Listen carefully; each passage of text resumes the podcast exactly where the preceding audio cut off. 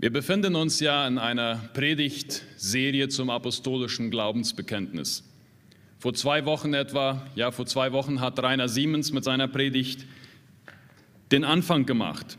Dieses Glaubensbekenntnis bringt in ganz kurzen und sehr prägnanten Sätzen zum Ausdruck, was die Basis unseres christlichen Glaubens ist. Woran glauben wir? Was können wir auf keinen Fall auf die Seite schieben? Was ist zentral innerhalb unseres Glaubens? Und auch heute geht es um eine weitere Aussage innerhalb dieses Glaubensbekenntnisses. Und zwar um die Aussage, dass Jesus Christus, dass wir glauben, dass Jesus Christus gekreuzigt worden ist, dass er gestorben ist und dass er begraben worden ist, dass er hinabgestiegen ist in das Reich des Todes und dass er am dritten Tag auferstanden ist von den Toten. Wir wollen heute Nachmittag diese Aussage anhand von Markus Kapitel 16, die ersten acht Verse und auch von 1. Petrus Kapitel 3, Vers 18 bis 20 näher anschauen.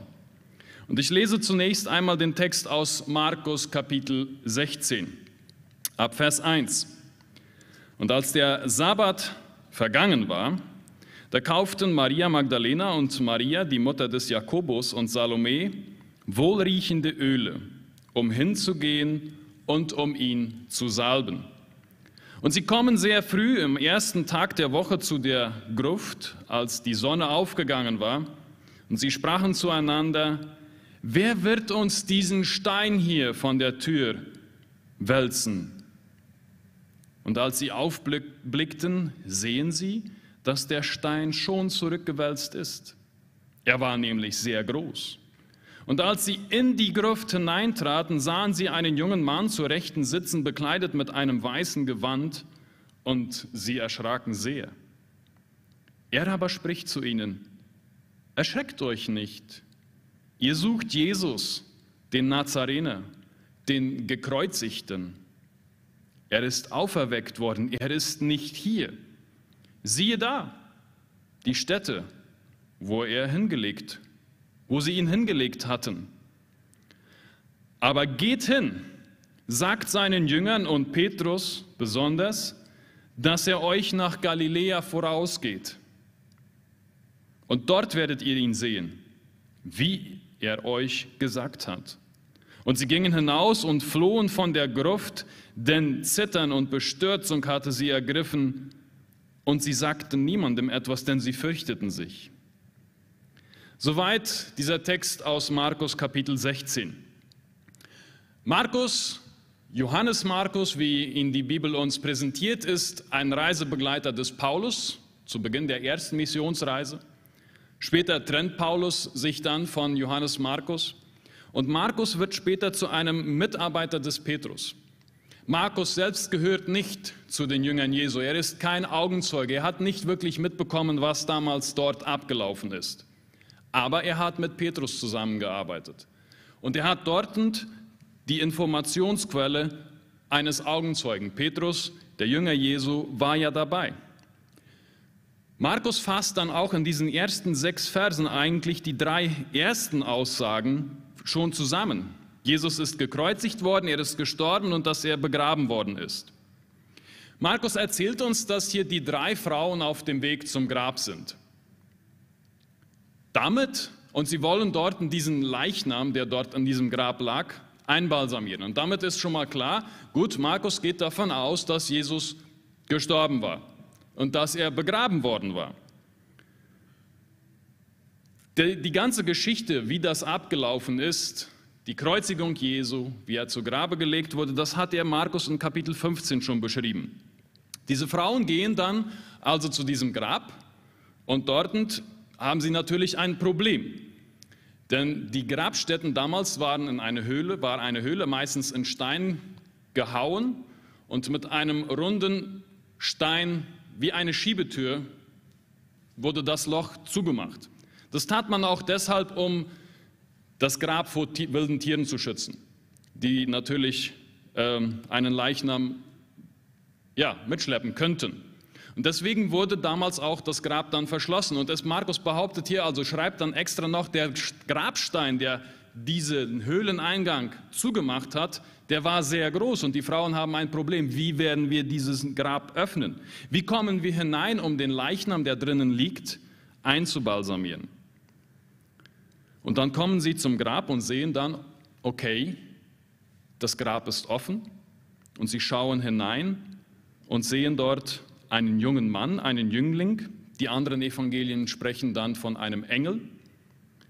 Und der sitzt da drinnen und sie erschrecken zunächst einmal und sie sagt, der sagt zu ihnen, der Gekreuzigte ist nicht hier. Der Gekreuzigte. Damit macht Markus auch nochmal wieder klar, Jesus ist gestorben und begraben worden. Warum? Weil er vorher gekreuzigt worden ist. Jesus hat unter Pontius Pilatus gelitten.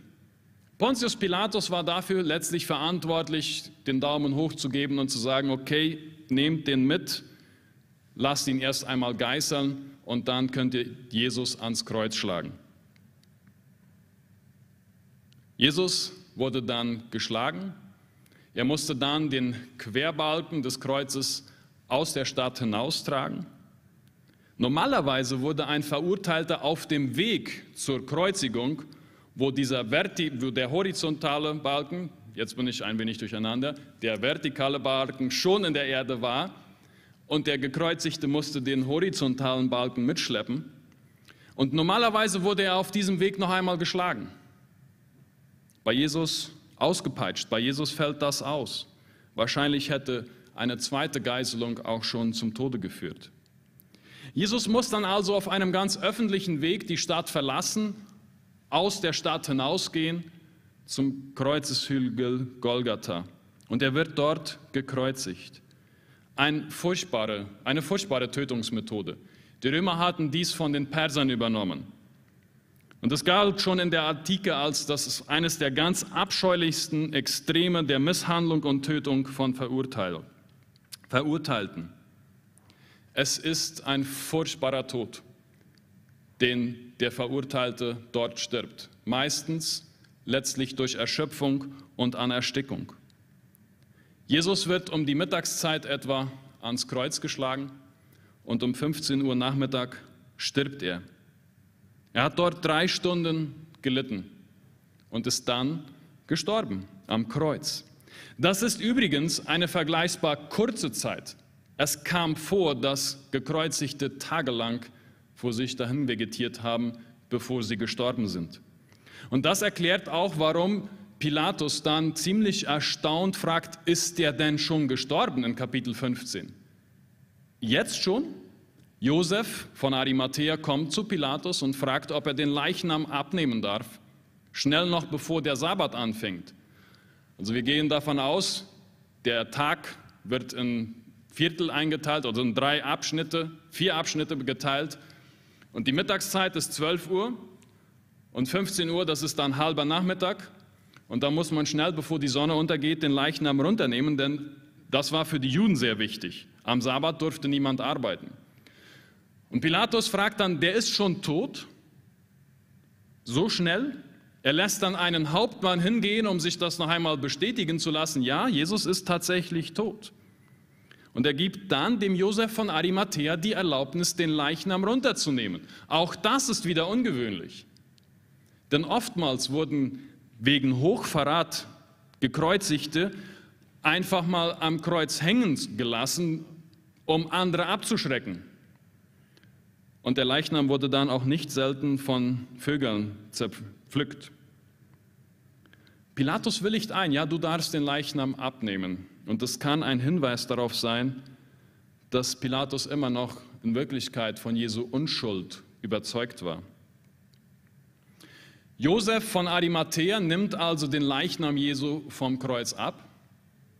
Und er hat nicht mehr die Zeit, den Leichnam noch einzubalsamieren. Es war nämlich üblich, den Leichnam einzubalsamieren und in Leinentücher einzuwickeln und dann in eine Gruft, in ein Grab zu legen, wo diese Leiche dann etwa ein Jahr lag.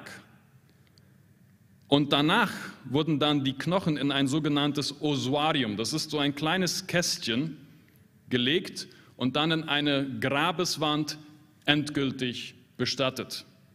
Das kann man heute noch in Israel äh, sich anschauen. Diese Einbalsamierung, zu der Josef wahrscheinlich einfach keine Zeit mehr gehabt hat, die, das wollen diese Frauen hier in Markus 16 nachholen. Deswegen sind sie am, ganz früh am Sonntagmorgen, also am Tag nach dem Sabbat, unterwegs und sie wollen den Leichnam einbalsamieren. Mit wohlriechenden Ölen, schreibt Markus. Denn in Markus 15, Vers 47 lesen wir, dass sie nämlich mitbekommen haben, sie haben gesehen, wo Jesus begraben worden ist, wo dieses Grab ist. So, wir haben hier einen Bericht, der uns kurze Zeit nach Jesu Tod und Begräbnis beschreibt. Und es gibt eine ganze Menge Fakten, die Markus hier in diesem Bericht aufführt. Und die sind historisch absolut glaubwürdig. Wir haben mehrere Zeugnisse auch aus der Umwelt des Neuen Testaments, also nicht direkt aus der Bibel, sondern aus anderen Texten, zum Beispiel von Tacitus, einem Historiker, der schreibt in Bezug auf Christen, dieser Name Christen, der kommt von dem Christus, der unter Tiberius durch Pontius Pilatus getötet worden ist. Also ein komplett ähm, im entfernten Rom, ein Historiker, ein weltlicher Historiker im Römischen Reich, schreibt davon, dass da irgendwo in Israel, da ist mal einer gewesen, den hat Tiberius zu seiner Zeit, also Pontius Pilatus, töten lassen. Und daher kommt dieser Name Christen, von diesem Christus. Im Jahre 1856 entdeckte man in Rom eine ganz, ganz interessante Zeichnung, ein Graffiti an in Stein, auf Stein äh, gemalt. Und das von Forschern auf die Jahre 123 bis 126 nach Christus datiert wird. Und auf diesem Bild, da sieht man einen Soldaten, der heißt Alexa, Alexamenos, und der betet offensichtlich ein Kreuz an. Und an diesem Kreuz hängt ein Esel.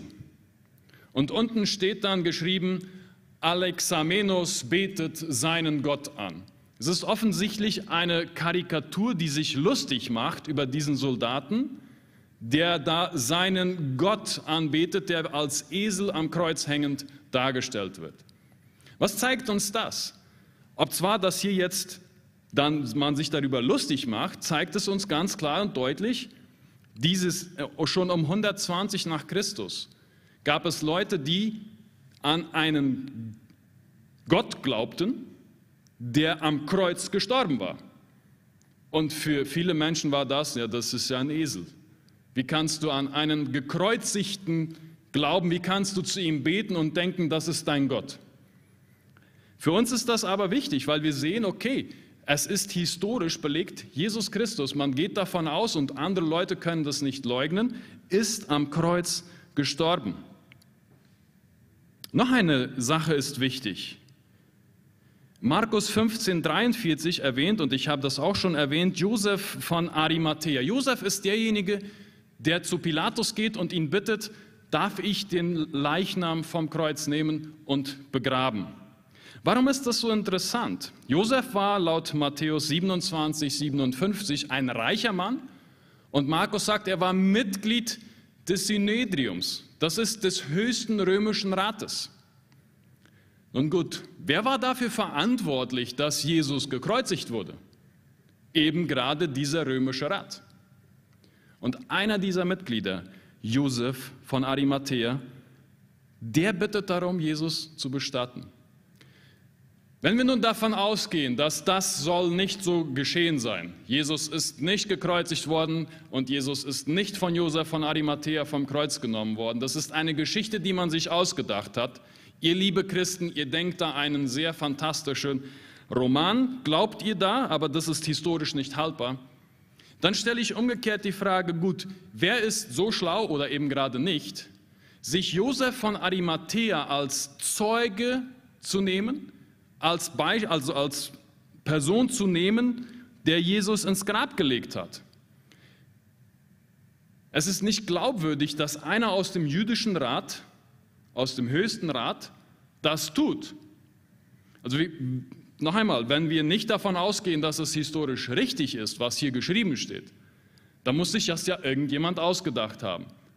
Und dieser jemand ist dann nicht schlau, wenn er einen Mann mit Namen nennt, Josef von Arimathea, und wenn er danach sagt, dass dieser Mann Mitglied des jüdischen Rates war. Das ist nicht glaubwürdig. Denn wenn wir damals gelebt hätten, wir wären hingegangen und hätten den Josef gefragt, wo ist hier ein Josef? Wer heißt hier Josef von Arimathea aus dem jüdischen Rat? Und er hätte uns sagen können, ich habe das gemacht oder ich habe es nicht gemacht. Also das ist wieder eine Sache, die dafür spricht, dass dieses tatsächlich so geschehen ist. Die Tradition, dass Jesus gekreuzigt worden ist, dass er von Josef von Arimathea vom Kreuz abgenommen worden ist, gehört zu den bestbezeugten Fakten der Antike. Und wenn wir in unserem Glaubensbekenntnis sagen, wir glauben, dass Jesus Christus gekreuzigt worden ist, gestorben ist und dass er begraben worden ist, dann ist das historisch komplett glaubwürdig. Aber Achtung, wenn es nur historisch glaubwürdig ist und wenn ich da stehen bleibe, dann geht diese Information komplett an mir vorbei. Warum? Ich habe einleitend 1. Korinther Kapitel 15 gelesen. Und Paulus sagt dort, ich habe euch überliefert, ich habe euch gepredigt, was mir überliefert worden ist. Nämlich, dass Christus für unsere Sünden gestorben ist. Liebe Leute, dass Jesus für unsere Sünden gestorben ist, das kann man historisch überhaupt gar nicht nachweisen. Man kann historisch nachweisen, dass da ein Jesus gelebt hat. Man kann nachweisen, dass er am Kreuz gestorben, worden, gestorben ist und dass er begraben worden ist in einem Grab. Aber man kann nicht nachweisen, dass Jesus für die Sünden gestorben ist. Und darauf kommt es ja wirklich erst an. Jesus erfüllt nämlich, so sagt uns das die Bibel, mit seinem Kreuzestod das, was die Bibel verheißen hat, das, was Psalm 22, 2 oder Sacharja 13, Vers 7 verheißen haben, dass Jesus für unsere Sünden stirbt. Warum ist das überhaupt wichtig? Und wieder, wenn wir die Bibel lesen, von Anfang, im ersten Buch Mose schon, da wird uns berichtet, wie Gott die Welt geschaffen hat. Fantastisch. Letzten Sonntag hat Helmut Siemens über die Schöpfung gesprochen. Und Gott sagt, es ist sehr gut. Und dann kommen wir bis zum Kapitel 3 und dann sehen wir, wie die Sünde in diese Welt kommt und einen Keil zwischen uns Menschen und Gott schlägt und wie diese Beziehung zerbricht. Und Römer 5, Vers 12 bringt es dann so zum Ausdruck, wie durch einen Menschen, wie durch Adam die Sünde in diese Welt kam und durch die Sünde der Tod zu allen, zu den Menschen, so ist auch durch die Sünde der Tod und so der Tod zu allen Menschen durchgedrungen. Warum? Weil sie alle gesündigt haben. Liebe Leute, wir alle sündigen. Du sagst vielleicht, na, nee, na, langsam, langsam, langsam. Ich habe noch keinen umgebracht. Normalerweise lüge ich nicht. Äh, Diebstahl, das ist auch nicht so mein Ding. Wenn wir ganz ehrlich sind, haben wir wahrscheinlich in Gedanken schon so manches Mal gemordet. Und auch das ist Sünde. Wahrscheinlich haben wir in unserem Leben allzu oft uns nur um uns selbst gedreht. Und das ist auch Egoismus. Und so allzu oft haben wir schlecht über unsere Nachbarn, über unseren Klassenkameraden, über unseren Arbeitskollegen gesprochen. Da spricht die Bibel von Falschzeugnis reden. Du sollst kein Falschzeugnis reden, wider deinen Nächsten. Du sollst nicht begehren, das, was dein Nächster hat. Biblisch betrachtet haben wir alle gesündigt und wir können diese Beziehung zu Gott nicht mehr herstellen. Sie ist zerstört. Und deswegen stellt Gott sie für uns wieder her. Römer 12 wieder, wenn wir dann weiterlesen. Denn wie durch des einen Menschen Ungehorsam, durch Adams Ungehorsam, die vielen in Stellung von Sündern gesetzt worden sind, so werden auch durch den Gehorsam des einen, durch Jesus Christus und seinen Gehorsam für meine Schuld am Kreuz zu sterben, die vielen in die Stellung von Gerechten versetzt. Jesaja 53 bringt das unglaublich schön zum Ausdruck, wenn wir dort lesen: Jesus war verachtet. Offensichtlich spricht Jesaja nicht von Jesus, sondern vom Gottesknecht und weist damit auf Jesus hin. Er war verachtet und von den Menschen verlassen, ein Mensch, der Schmerzen und mit Leiden vertraut, wie einer, vor dem man das Gesicht verbirgt.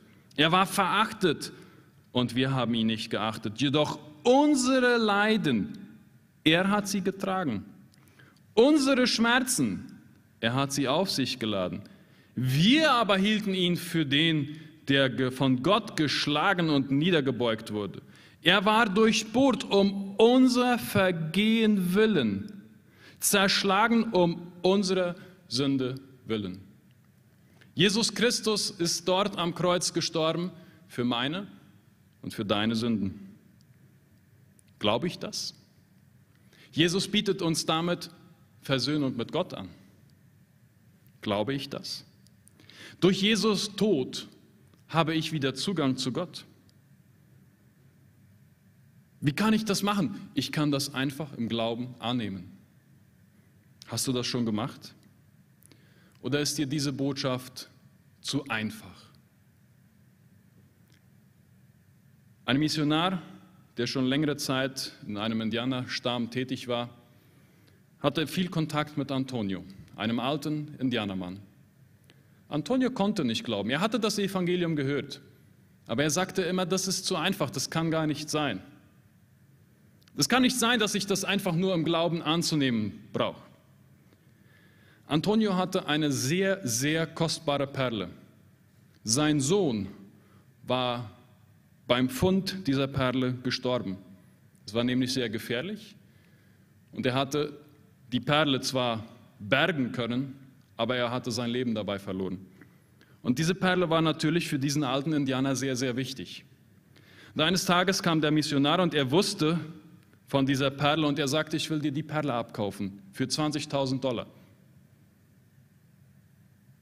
Antonio schaut ihn an, ja, ist gut. Ich will die gar nicht verkaufen. Es ist sehr, sehr, sehr viel Geld, aber ich will diese Perle gar nicht verkaufen, aber ich will sie dir schenken. Nee, nee, du hast mich falsch verstanden. Ich, ich zahle auch 30.000 Dollar, aber mehr kann ich nicht zahlen. Ich möchte diese Perle haben. Und dann schaute Antonio den Missionaren an und sagte, du hast mich nicht verstanden. Ich will diese Perle nicht verkaufen, aber ich schenke sie dir, weil wenn ich sie verkaufe, dann gebe ich dem Leben meines Sohnes einen Preis. Und das Leben meines Sohnes hat keinen Preis, es ist unbezahlbar. Aber ich schenke dir die Perle. Und dann schaut der Missionar den Antonio an und sagt, genauso ist es mit Jesus. Genauso ist es mit Jesus. Er wird, er hat alles getan von seiner Seite aus. Die Frage ist, nehme ich das an? Die Frage ist, kann ich dieses Geschenk annehmen? Zum Zweiten, Jesus ist hinabgestiegen in das Reich des Todes. Und dazu lese ich dann jetzt einen Text aus 1. Petrus Kapitel 3. 1. Petrus Kapitel 3, denn das, ist auch ein Teil dieser Aussage des apostolischen Glaubensbekenntnisses. Ich glaube daran, wir glauben daran, dass Jesus hinabgestiegen ist in das Reich des Todes. Und bald lesen wir im 1. Petrus 3, Vers 18, denn es hat auch Christus einmal für Sünden gelitten, der Gerechte für die Ungerechten, damit er uns zu Gott führte zwar getötet nach dem Fleisch, aber lebendig gemacht nach dem Geist. In diesem ist er auch hingegangen und hat den Geistern im Gefängnis gepredigt, die einst ungehorsam gewesen waren, als die Langmut Gottes in den Tagen Noahs abwartete, während die Arche gebaut wurde, in die wenige, das sind acht Seelen, durchs Wasser hindurch gerettet wurden.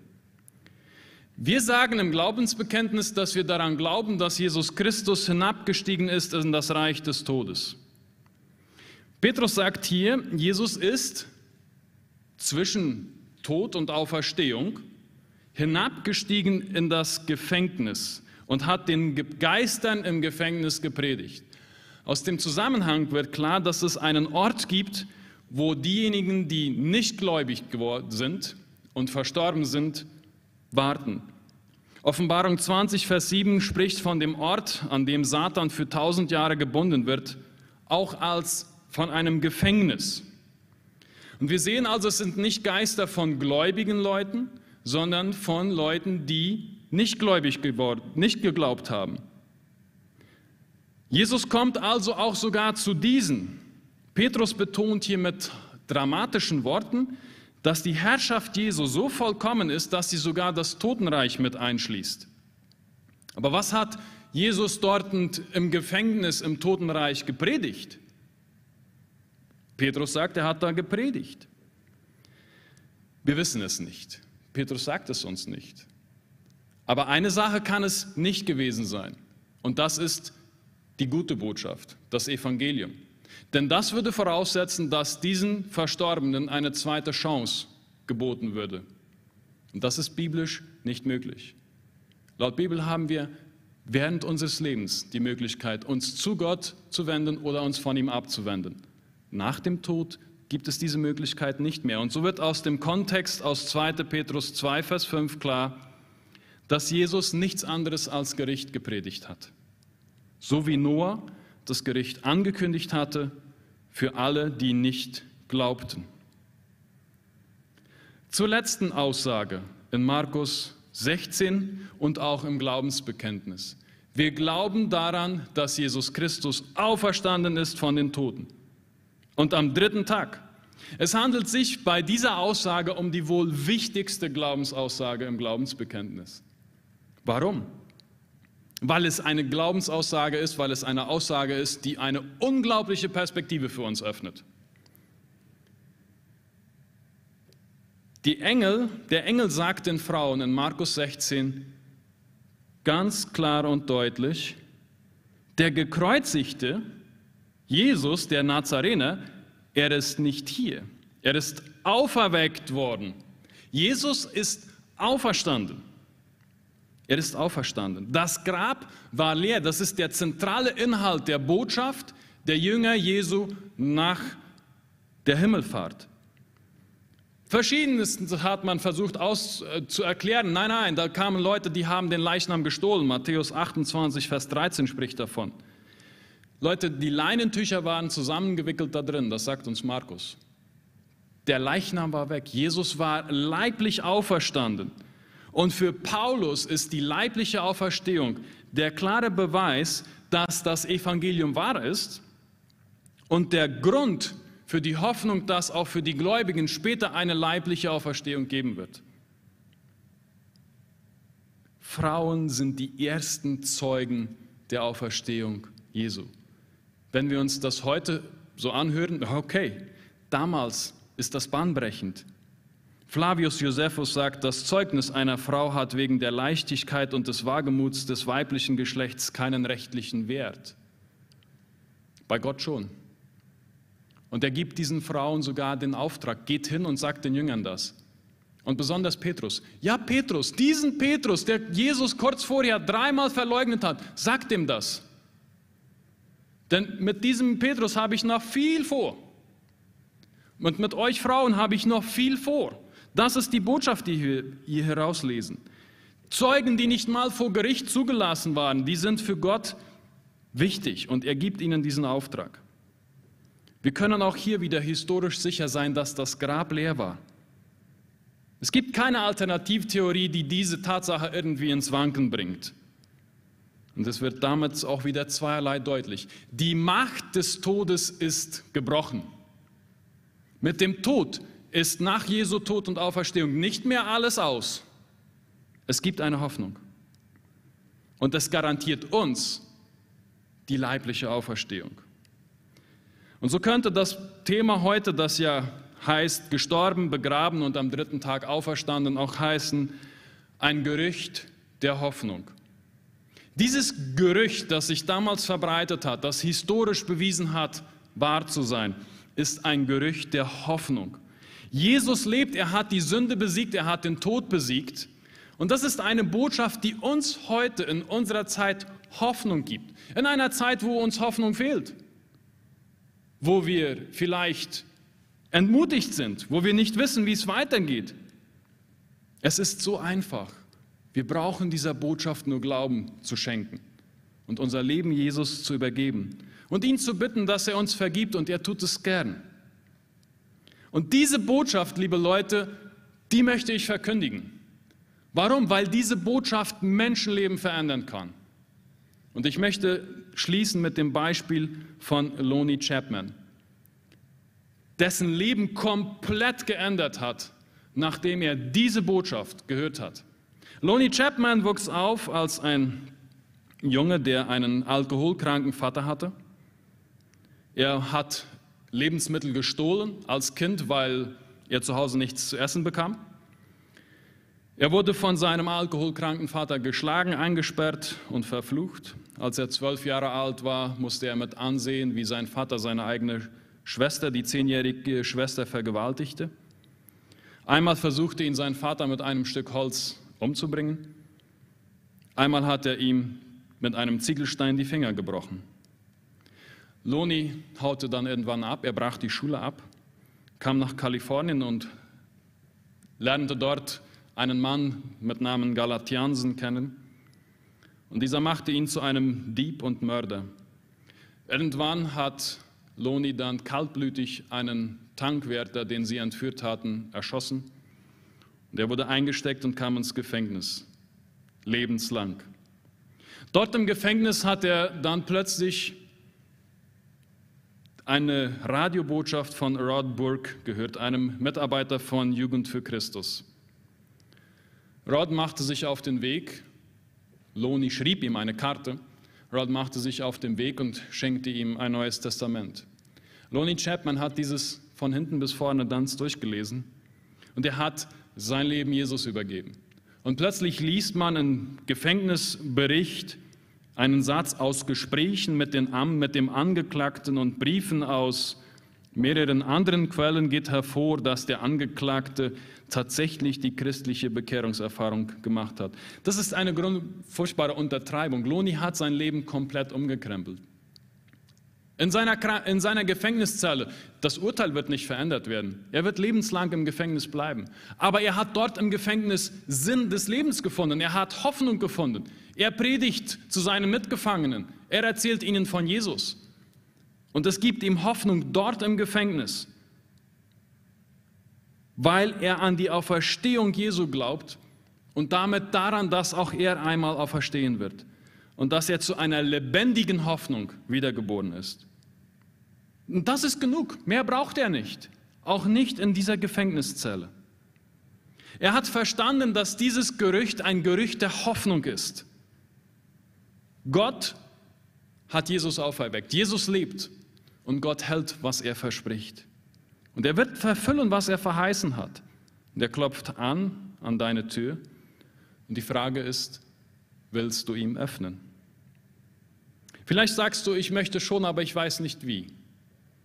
Du kannst jetzt das folgende Gebet auch nachsprechen. Du kannst dich an Pastor Werner Franz wenden oder an Raphael oder auch an mich. Es gibt Leute, die dir gerne helfen.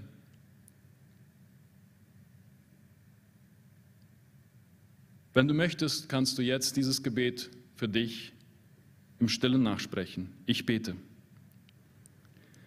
Herr Jesus Christus, ich danke dir, dass du am Kreuz gestorben bist. Danke, dass du dort für meine Schuld bezahlt hast. Danke, dass du nicht im Grabe geblieben bist. Danke, dass du auferstanden bist. Jesus, ich bitte dich, vergib mir. Vergib mir meine Fehler. Vergib mir meine Sünden. Und ich danke dir, dass du mir vergibst. Ich bitte dich, Herr Jesus, komm in mein Leben. Verändere mich. Übernimm du die Kontrolle. Und ich danke dir, dass du das tust. Danke für deinen Sohn Jesus Christus. Danke für die Errettung. Danke für die Hoffnung der Auferstehung. Amen.